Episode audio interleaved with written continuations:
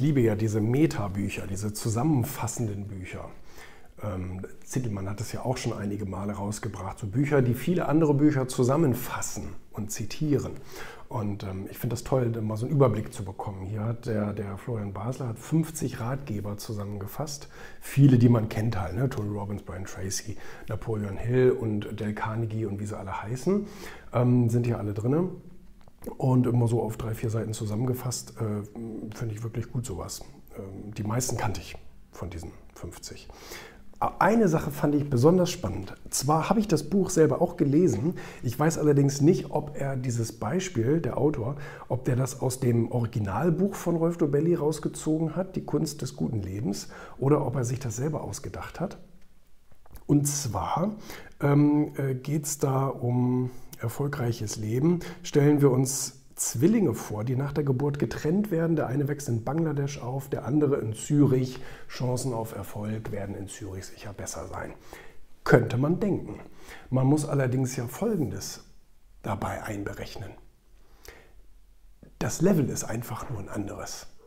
Es geht einfach nur darum, äh, dass natürlich vielleicht in absoluten Zahlen Bangladesch ein anderes Einkommensgefüge hat als äh, in, in der Schweiz.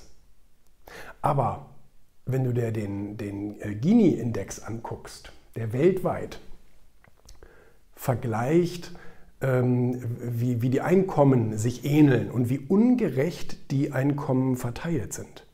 100 wäre der schlimmste Wert, also ganz ungleiche Einkommensverteilung. Ich habe das extra gegoogelt, weil mich dieses Beispiel so ein bisschen störte. Äh, die Schweiz hat einen Gini-Index von, äh, äh nee, von 32,3 und Bangladesch 32,4. Also die unterscheiden sich gar nicht. Natürlich wird sich die absolute Höhe des Einkommens, also die, die, die Zahl unterscheiden. In Bangladesch wirst du vielleicht ich nenne jetzt einfach meine Zahl, 300 Dollar im Monat verdienen und in der Schweiz verdienst du 3000 Dollar im Monat. Äh, in Bangladesch kostet aber natürlich die Hütte wahrscheinlich auch nur 50 oder wie auch immer und in, äh, in der Schweiz eben 1000 oder wie auch immer. Ne? Also ich meine damit nur, es ist im Verhältnis genau dasselbe.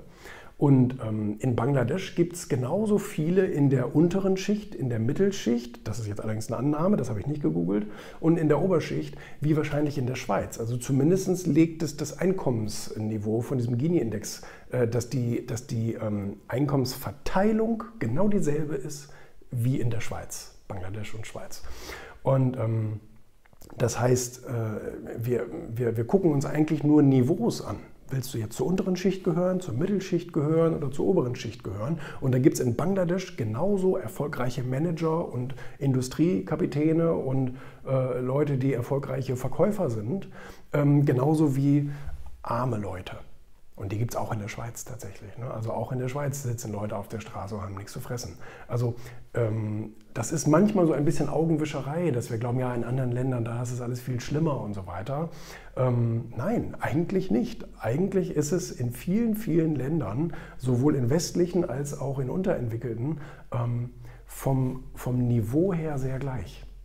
Und die Leute bilden sich immer ein, ja, wenn man da wohnt oder wenn man da lebt oder wenn man das Familienmitglied von dem ist, dann ist man viel erfolgreicher und hat viel mehr Chancen und so weiter und so fort. Der Einzelfall bestätigt immer, äh, also die Ausnahme bestätigt da immer die Regel, das ist mir schon klar.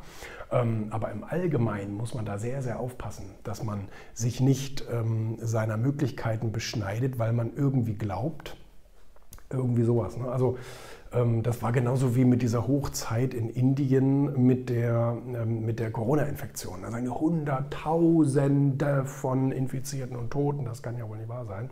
Das ist ja, das ist ja Armageddon. Das ist Armageddon da. Aber tatsächlich hatte Indien ja die gleiche Inzidenz wie äh, Österreich oder Frankreich zu schlimmen Zeiten. 160. Ähm, da leben halt 1,3 oder 1,4 Milliarden Menschen. Das muss man leider auch ein bisschen in Relation sehen, ne? dass das mal fast 20 mal so viele Menschen sind. Ne? Das, das, aber ne, das ist eben immer so ein bisschen, ähm, absolute Zahlen sind immer gefährlich. wenn man das sieht. Absolute Zahlen sind immer gefährlich. Man muss äh, die sozusagen immer bereinigen und auf Quoten runterbrechen. Nur dann kann man richtig vergleichen.